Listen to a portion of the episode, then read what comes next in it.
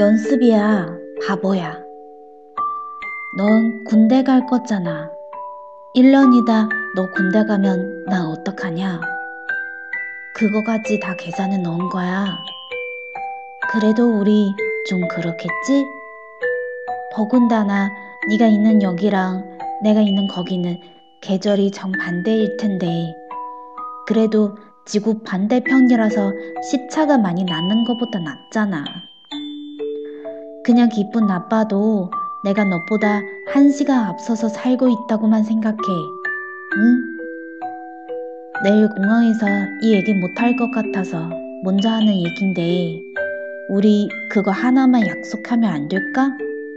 뭐를 하건 그게 뭐가 됐건 쓰러지기 직전까지 열심히 하기. 그런 시간들이 쌓이고 쌓여서 그렇게 멋있어지는 너랑 나. 그걸 생각하면 벌써부터 가슴이 뛰지 않니? 너네 엄마한테 함부로 말하는 버릇, 이제 그거 하지 마.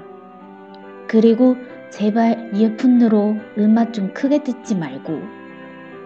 우리가 몇 년 동안 헤어져 보는 것, 이것도 다 문훈할 우리를 위해 연습이라고 생각하지 뭐. 이렇게 헤어져 있으면서 서로를 잊지 않는다면, 정말 그렇게 둔다면, 난 그게 더 소중한 거라 생각해. 무엇보다 소중하고 무엇보다 귀한 거. 넌 4년 동안 얼음하고 있어? 내가 돌아와서 땡 해줄게.